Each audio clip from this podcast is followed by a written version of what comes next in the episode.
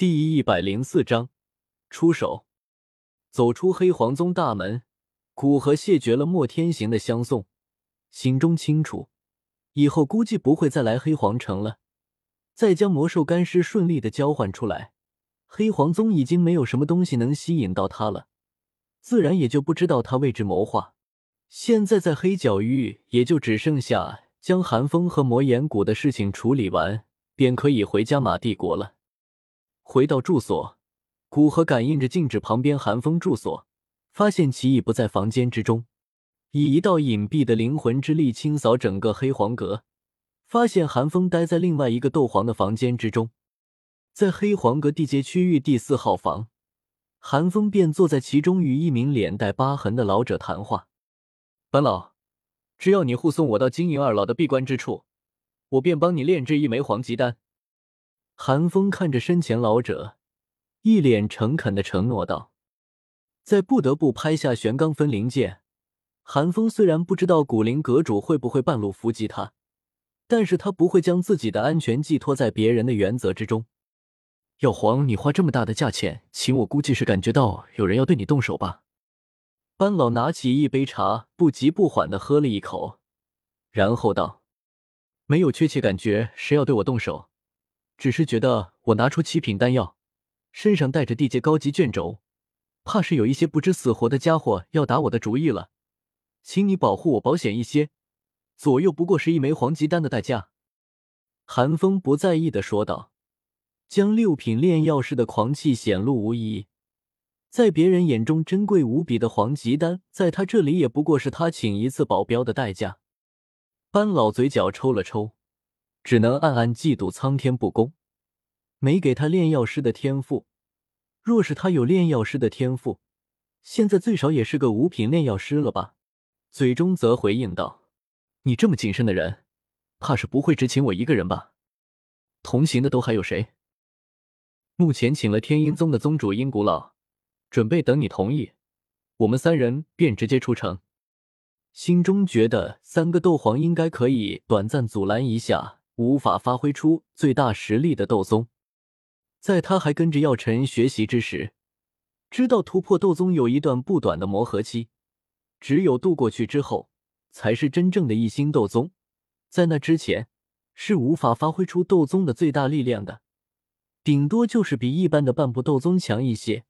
有着三名斗皇，寒风自信，在他六品炼药师的灵魂感知下，还是能安全逃到金银二老的闭关之处的。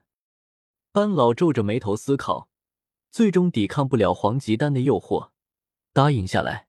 可以，我只护送你到金银二老闭关的地方，之后不管你要干什么都与我无关。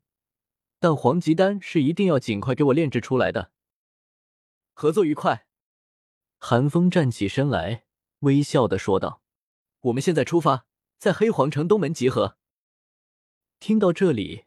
古河将那一丝探过去的灵魂力量收回，轻笑的摸着下巴道：“寒风，看来你已经将玄罡分灵剑拿到手了，便暂时让它在你那里存放一段时间吧。”古河说完，安静的离开了黑黄阁，提前赶到黑皇城东门，在离东门数千米，古河打出一处洞穴，收敛全部气息，安静的隐藏其间，等待着寒风三人的到来。三名斗皇的赶路速度还是很快的，古河不过在洞穴安静的等了十来分钟，便见三人先后出现在城门前。接着寒风选了一个方向，另外两人跟着寒风飞去。古河感知着三人行进的方向，等三人里，他差不多有十多里。古河跳出洞穴，在地面施展空间之力，维持着距离，不紧不慢的跟着三人，在不间断的飞行中。三人飞离了黑皇城数百里，古河确定黑皇城中的人不会打扰到他之后，决定行动。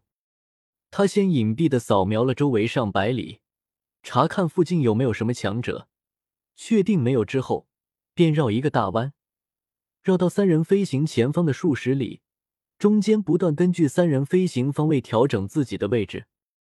等三人飞到自己上方之时。古河取出风行丹，配合斗宗强者独有的空间之力，几乎如瞬移一般出现在寒风身后的班老与阴古老身边，手掌贴于两人身体，斗气微微一吐，便将两人五脏六腑全部摧毁。除非有反命丹存在，不然没有可能存在生机。古灵阁主，直到这时，感知到风行丹赋予古河周身那浓郁的风属性能量，韩风才发现古河已经到他身后。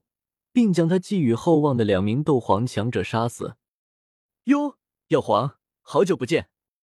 古河好整无暇的将半老与阴古老手上的那戒取走，对着已经转过身来并急速与他拉开距离的寒风打招呼道：“将那戒取下，用灵魂之力包裹着，放入口袋之中。”同时挥手间，从衣袖之中涌出青色的火焰，将已经成为尸体的两人吞没。很快，两人便化为灰灰，飘散在空气之中。哈哈，呵呵呵，古阁主说笑了，我们不是昨天才刚刚见过吗？看到古河的做法，韩风脸色狠狠的抽了抽，干笑着说道：“不知道阁主过来有什么事？难道这两人得罪阁主了？若果真如此，那这两人死不足惜。”同时，快速转动大脑，思索着逃离这里的方法。看来已经无法顺利的到金影二老那里了，只能将玄罡分灵剑交给古灵阁主，等过了这一劫再说其他的。不是他两人得罪了我，而是我看上你身上的一样东西了。古河脸上绽放出一丝奇异的微笑，语气怪异的说道：“来黑角域这么久，总算是到了收获的时候了。只要得到寒风那界之中的高级丹方。”那么，在他九品炼药师之前，估计丹方都是够用的，以后也不用费尽心力的去找丹方了。古阁主，因拍卖没有竞争过，便堵着别人回去的路，传出去怕是对你的名声不好吧？尽管心中已经知道玄罡分灵剑多半保不住了，但韩风还是想做一下最后的努力。